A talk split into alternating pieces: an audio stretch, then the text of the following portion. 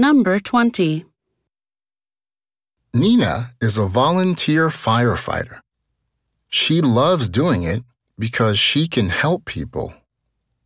One day, there was a really big fire at a library. Nina rescued several children from the fire. However, she breathed in a lot of smoke, which damaged her throat and lungs.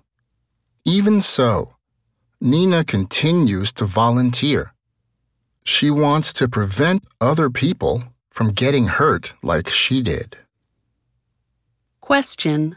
Why does Nina continue to volunteer?